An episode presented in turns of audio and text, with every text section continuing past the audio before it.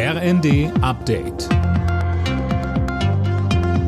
Stündlich neu. Auf den Punkt informiert. Ich bin Isabel Spärlich. Guten Tag. Die Krankheitswelle mit Atemwegsinfektionen hat offenbar ihren Höhepunkt erreicht. Davon geht der Intensivmediziner Christian Karagianidis aus.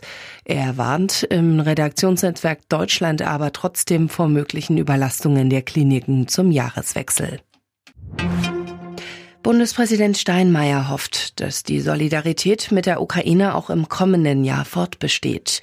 In seiner Weihnachtsansprache dankte er etwa allen, die den Kriegsflüchtlingen Hilfe geleistet haben und es immer noch tun. Und weiter sagte Steinmeier, bis Friede einkehren kann, ist es ein Gebot der Menschlichkeit, dass wir den Angegriffenen, den Bedrohten und Bedrückten beistehen.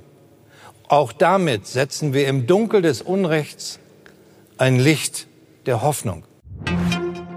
Am Arlberg in Österreich sind erneut rund 100 Helfer im Einsatz. Das Skigebiet wird abgesucht, um auszuschließen, dass noch weitere Wintersportler von der Lawine erfasst worden sind. Alle als vermisst gemeldeten Skifahrer konnten bis gestern Abend gerettet werden.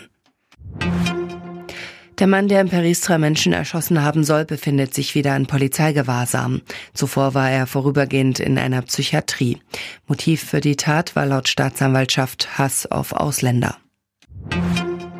Misslungene Weihnachtsgeschenke sind nicht immer vermeidbar. Wer sein Geschenk am liebsten umtauschen würde, muss aber einiges beachten.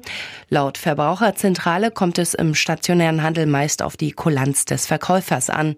Online gibt es eine zweiwöchige Widerrufsfrist. Alle Nachrichten auf rnd.de